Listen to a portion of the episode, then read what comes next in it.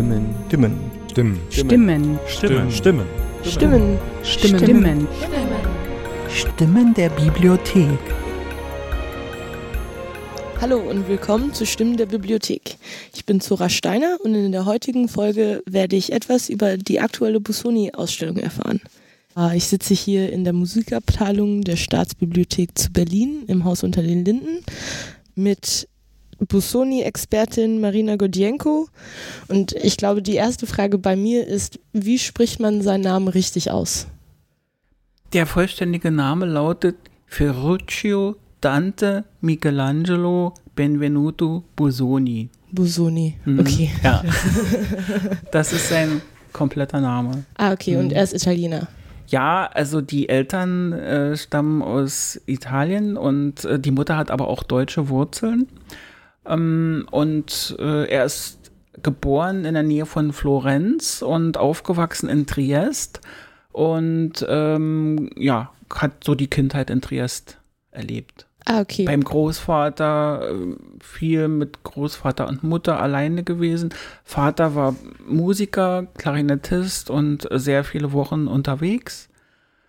Ja, er musste, das war der Brotberuf des Vaters und hm. Ich hatte gelesen, dass er schon sehr früh mit Musik angefangen hat, dass es schon in seinen sehr jungen Jahren bewusst war, dass er Hm. sehr begabt war.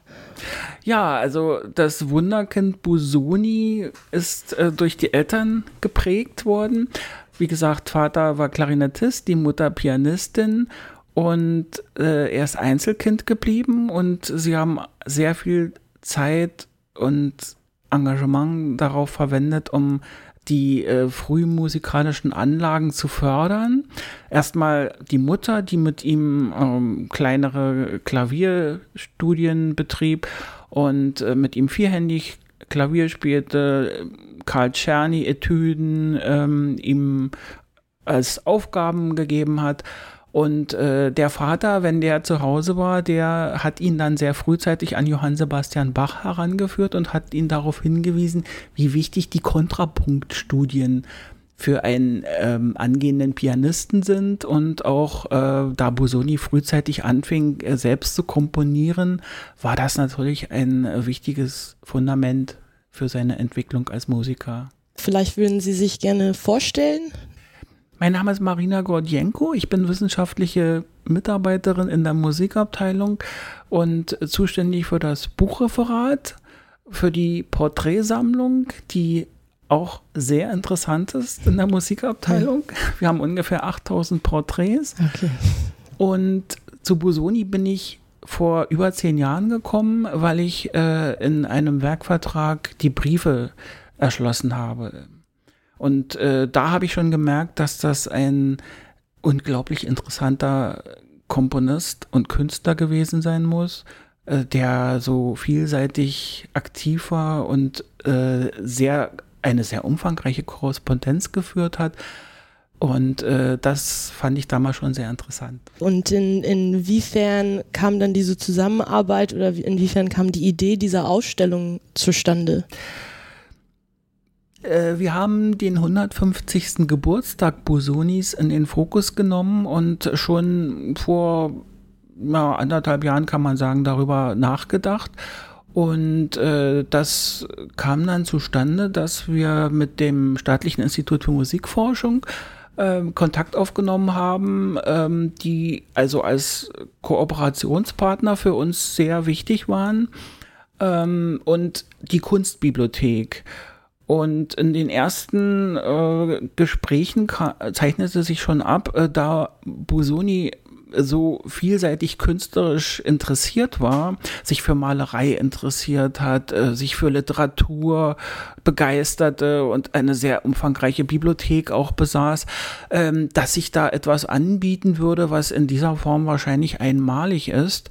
Ähm, denn nicht jeder Nachlass, wir haben 450 Nachlässe in der Musikabteilung, äh, hat natürlich ein solches Potenzial, dass hier allein schon so vielfältige Materialien wie Briefe, Fotografien, äh, Rezensionen, Kritiken und äh, Musikhandschriften und äh, ja persönliche Dokumente aus der Kindheit äh, vorhanden sind.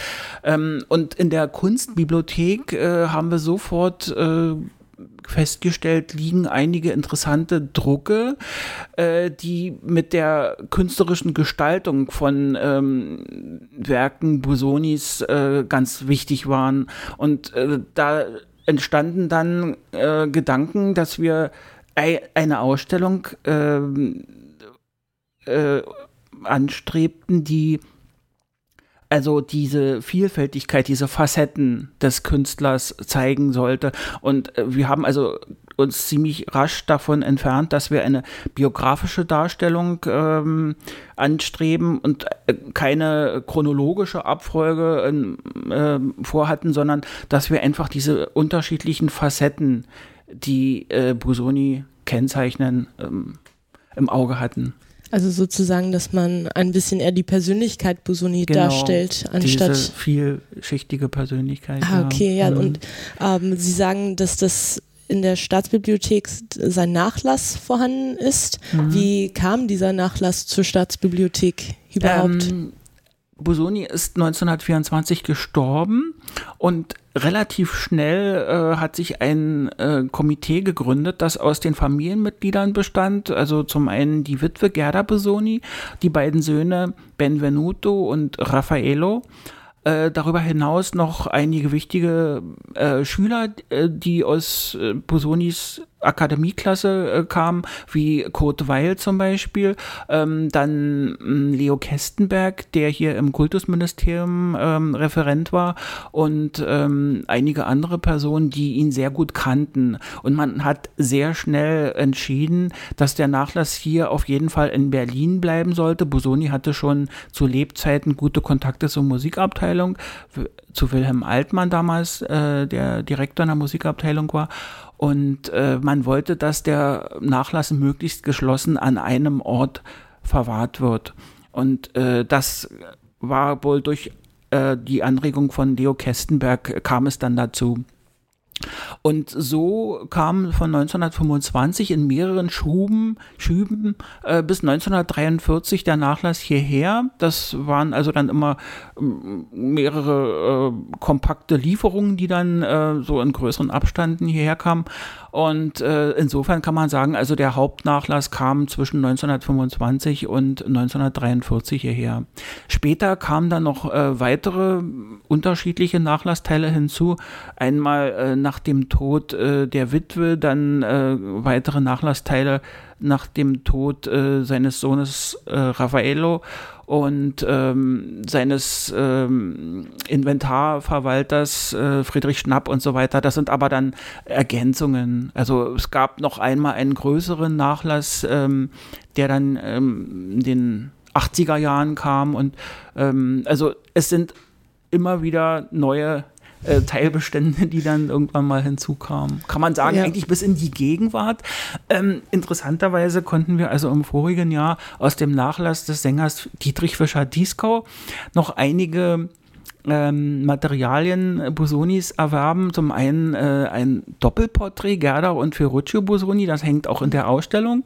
Ah, cool. Und äh, dann ein Briefkonvolut äh, mit Korrespondenzen, äh, unter anderem mit Gerhard Hauptmann und äh, zwei Zeichnungen Busonis. Er konnte ja selbst auch sehr gut zeichnen. Also er hatte so eine ähm, Handschrift, so Karikaturen kann man sagen, ähm, zeichnete seine Schüler beim Unterricht. ja, und äh, da haben wir auch noch was bekommen.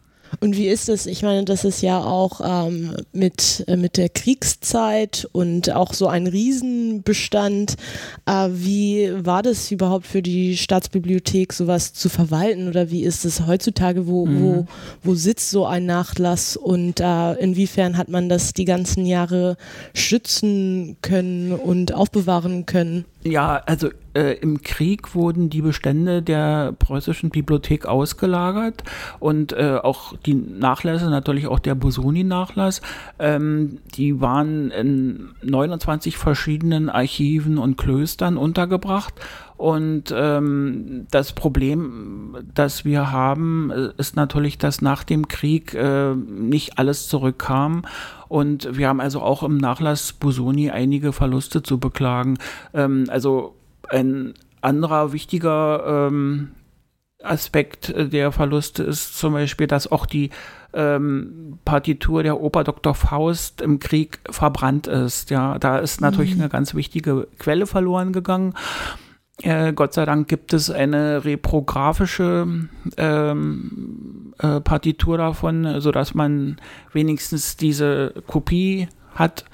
Ähm, aber die Originalquelle ist halt verloren gegangen, also verbrannt. Mhm. Ah, okay. Ja. Und ähm, ich meine, das sind auch so viele unterschiedliche Sachen. Man hat Bilder, mhm. man hat ja, Briefe, ja. man hat mhm. äh, Musikstücke, genau. Zeichnungen. Mhm. Äh, wie ist die Aufgabe der Bibliothekarin oder Bibliothekar darin, das alles ähm, zu verzeichnen, das alles nachzuweisen? Wie kann man also Nachlasserschließung ist äh, zunächst mal eine wissenschaftliche Tätigkeit. Ähm, wir haben 450 Nachlässe hier von Komponisten, von Interpreten, von Musiktheoretikern und ähm, die sind natürlich äh, alle sehr ähm, vorschriftsmäßig untergebracht in unseren Sondermagazinen mit einer ähm, Temperierung, die, also mit einer Temperatur von ähm, 18 Grad maximal und äh, idealen Bedingungen.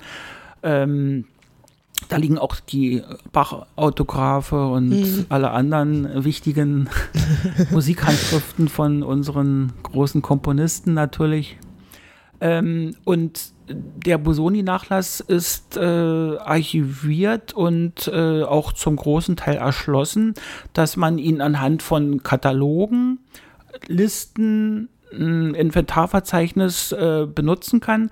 Ähm, der einzige Bestandteil, äh, der komplett erschlossen ist, das sind die Briefe. Das sind also ungefähr mhm. 9000 Briefe. Oh, das ist eine ähm, Menge. 2000 Briefe davon ähm, von Bosoni selbst, der Rest an ihn. Und äh, die kann man über die Datenbank Calliope recherchieren. Und ein großer Teil von Briefen ist natürlich auch schon digitalisiert. Die findet man dann auch ähm, in, äh, in, der, in den digitalisierten Sammlungen.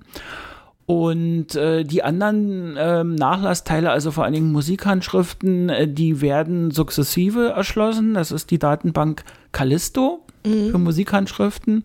Und äh, dort haben wir vielleicht äh, von den insgesamt 360 ähm, Notenautographen naja, ist vielleicht ein Drittel erschlossen und äh, wir können also nicht kontinuierlich ja. daran arbeiten, äh, einfach aus personellen Gründen. Und ähm, die anderen Materialien, wie zum Beispiel die Fotografien und die Porträts, ungefähr 500 Stück, auch ganz beachtlich, äh, die werden auch in der Regel durch ähm, sogenannte DOD-Aufträge, also ähm, wenn äh, Digitalisierungswünsche bestehen, dann werden die auch ähm, in die in den GBV Katalog erschlossen und werden auch digitalisiert. Und mit den anderen Materialien, äh, wie zum Beispiel ähm, die musiktheoretischen Schriften, die Manuskripte davon und ähm, die anderen Materialien werden genauso äh, sukzessive erschlossen. Ah, okay. Also man kann sagen, der äh, Nachlass Busoni äh, steht für die äh, Forschung und für die Wissenschaft zur Verfügung. Es ist aber eben noch nicht alles online verfügbar. Ja, aber dafür kann man trotzdem hierher kommen und immer. sich das angucken. Ja, ja. ja, also wir finden auch immer ähm, sehr interessante Gespräche dabei und äh, wir hatten jetzt auch gerade eine Stipendiatin, die über Busonis Opern ähm, geforscht hat. Die war zwei Monate im Sommer bei uns und ähm, konnte also auch äh, glaube ich, unter guten Bedingungen hier bei uns arbeiten, obwohl wir nebenbei die äh, Ausstellungsvorbereitung noch hatten und da hat sich einiges gehäuft in diesem Jahr. Also ich glaube, ähm, das war zum einen äh, mal ganz wichtig, dass man diesen enorm vielschichtigen Nachlass einfach mal äh, präsentiert. Das, ich glaube, das ist bei vielen gar nicht äh, bekannt gewesen, dass wir diesen wichtigen Nachlass hier haben. Äh, dann spielt er für Berlin eine ganz wichtige Rolle. Ähm, er hat also seit 1894 hier in Berlin gelebt, äh, abgesehen von einer kurzzeitigen Unterbrechung während des Ersten Weltkrieges. In dieser Zeit hat er in Zürich gelebt und er ähm, ist, äh, wie gesagt, durch seine Korrespondenz, also durch ein, äh, heute sagt man ein Netzwerk, ähm, unglaublich verbunden mit der Welt war auch äh, ständig auf Reisen, ähm, also in, nicht nur in Europa, sondern auch viermal in Amerika. Und äh, also er hat schon ein sehr gutes äh, berufliches äh, Umfeld gehabt. Und das wird, glaube ich, auch in der Ausstellung ziemlich äh, deutlich, dass er äh, so ein viel schichtig interessierter Mensch war. Ich äh, weiß, dass die Ausstellung auch äh, den Titel Freiheit für die Tonkunst trägt. Mhm. Was hat es in diesem Titel auf sich? Dieser Titel ist entnommen seiner Schrift ähm, es, äh, Entwurf einer neuen Ästhetik der Tonkunst. Äh, die ist 1907 erschienen. Und zwar ähm, beschreibt er darin seine Vorstellungen äh, und seine Vision, wie er sich die Musik der Zukunft vorstellt. Und ähm, er beschreibt das ungefähr so, dass äh, die Musik eine freie Entwicklung nehmen sollte, unabhängig von Konventionen, unabhängig von musiktheoretischen Regeln. Und äh, da kommt es dann auch an einer Stelle tatsächlich zu diesem Ausspruch, äh, Freiheit für die Tonkunst. Und das haben wir so als zentrales Thema äh, für diese Ausschrift äh, gefunden und das äh, trifft den Kern seiner ähm, musiktheoretischen Ansichten auch sehr. Was kann man sich, was erwartet denn ein in dieser Ausstellung, wenn man dann reingeht? Mhm. Also die Ausstellung ist, wie gesagt, nicht ähm, biografisch angelegt, sondern sie äh, zeigt die Facetten Bosonis. Und äh, so sind elf Stationen entstanden. Ich sage mal die Titel. Ähm, es beginnt äh, beim Wunderkind. Ähm, es gibt äh, weitere Stationen Lehrer, Orchesterabende, Titelblatt, Sammler, Oper, Dr. Faust, Exil, Reisen, Ästhetik und Bearbeiter. Und man muss dort also seinen eigenen Weg finden. Und ich finde, das ist auch äh, ein interessanter Ansatz, dass man nicht durch Pfeile oder durch äh, Nummerierung geleitet wird, sondern äh, jeder muss seinen Weg dort selbst finden, was ihn interessiert. Und äh, die Reihenfolge ist also völlig offen. Man kann, äh, man muss nicht mit dem Wunderkind äh, beginnen. also keine Vorschrift, sondern man kann sich wirklich da sehr äh, lange und sehr intensiv äh, hineinknien. Man, es gibt auch Hörbeispiele. Man kann einen Audioguide ausleihen und ähm, ich glaube, man kann sich dort richtig auf die Reise begeben auf Bosonis Reise. Durch seine durch Persönlichkeit. Seine Persönlichkeit, durch sein Leben und äh, seine Lebensstation. Ja. Mhm. Ah, okay, das mhm. ist, ähm, finde ich super, so ja. aufgebaut zu sein. Man, man kann sich frei so durch mhm. sein Leben ein bisschen mhm. bewegen und mhm. ein bisschen auch durch diese Berliner Geschichte ja. damals. Das ist ähm, mhm. schon sehr spannend, dass er ein, ein äh, er steht wirklich für die, für die Modernität der ja. Musik der Zeit. Kann man sagen. Also er ist sicherlich äh, von äh, den Komponisten des frühen 20. Jahrhunderts nicht derjenige, der äh, sich konsequent mit der Atonalität befasst hat, wie beispielsweise Arnold Schönberg, sondern er hat ähm, also einen gewissen eigenständigen Stil in äh, einigen Werken, wie zum Beispiel der Berceuse Elegiac entwickelt. Äh, das ist ein Wiegenlied äh, auf den Tod seiner Mutter, die 1910 gestorben war.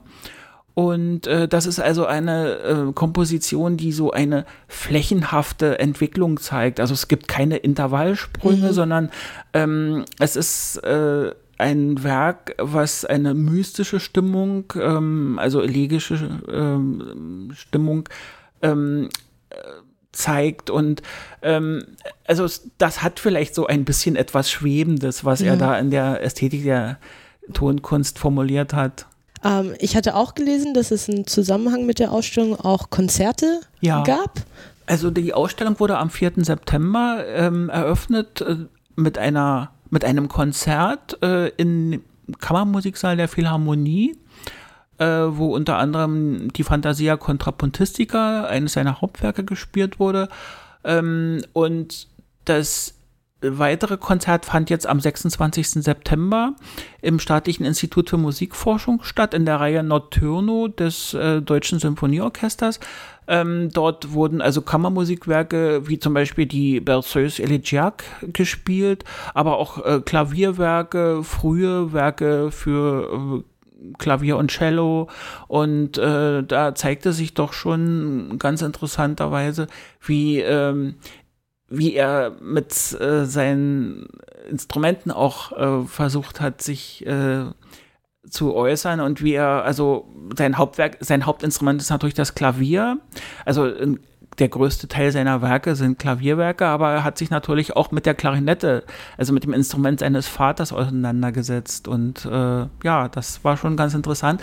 Weitere Konzerte folgen jetzt noch in den, ähm, am 12. Oktober ist das nächste Konzert. Das wird im Zusammenhang mit der Präsentation einer Edition ähm, äh, im Staatlichen Institut für Musikforschung auch äh, stattfinden. Ja, und äh, dem Flyer sind auch weitere Konzerte zu erwähnen. Habe ich jetzt nicht alle im Kopf. Nein, das ist nicht stimmt. Das werde ich auch noch äh, mhm. im Blog mitposten, ja, die anderen genau, Konzerte. Ja, das am besten dann, auf ja. den Flyer ver verweisen oder so, dann hat man das ja auch alles. Und freitags finden ähm, alle 14 Tage Führungen statt. Die nächste ist jetzt am 7. Oktober um 15 Uhr. Okay, super. Mhm. Und bis wann läuft die Ausstellung? Die Ausstellung läuft bis zum 8. Januar 2017. Ja, und ähm, es sind auch einige Führungen im Oktober und November und sogar Dezember vorgesehen mit dem äh, großartigen äh, Pianisten Holger Groschop, der ein exzellenter Busoni-Interpret ist und auch schon sechs CDs eingespielt hat. Und äh, der wird auch bei der Führung dann äh, sicherlich auch noch etwas einbringen und äh, da kann man ganz gespannt sein, was er da als Interpret noch Ja. dazu beitragen kann. Also ich bin wirklich sehr beeindruckt und, und äh, finde es echt toll, was ähm, die Geschichte Berlins in Bezug auf Musik und in Bezug auf äh, jetzt unsere Zeit, ähm, was das, was das alles enthält und dass die Staatsbibliothek auch äh, dazu beiträgt, nicht nur, äh, so, Mhm. nur als Institut, sondern auch mit deren Bestände und Mhm. dass man solche Ausstellungen kreieren kann, um Mhm. über Musik und Berlin Mhm. und die Gegenwart und damals äh, Mhm. das alles so ein bisschen erzählen kann und nach außen bringen kann. Ähm, Mhm. Ich finde es wirklich super. Das äh, Ja. hat bestimmt auch Spaß gemacht. Ja, das hat schon äh, großen Spaß gemacht und äh, es war eigentlich auch eine eigene Erkenntnisreise.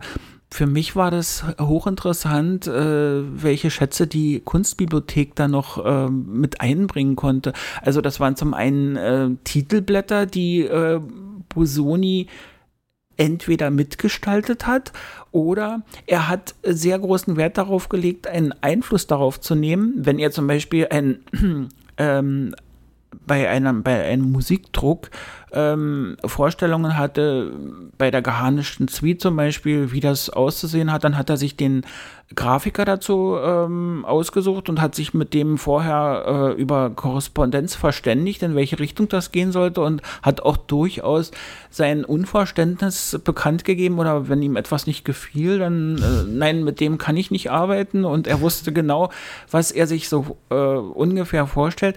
Für ihn war ähm, ein Werk ein ähm, Zusammentreffen von verschiedenen Künsten. Das ist einmal die Komposition, dann äh, gibt es den Musikdruck und das war ein gesamtheitlicher äh, Prozess. Also er hat es nicht äh, anderen überlassen, dazu entscheiden, ähm, über seinen Kopf hinweg quasi, äh, was, wie die Gestaltung auszusehen hat. Ja, zum Beispiel auch bei der äh, Oper Die Brautwahl, die ja auch übrigens ein ganz wichtiges Werk für Berlin ist, weil sie im Tiergarten spielt.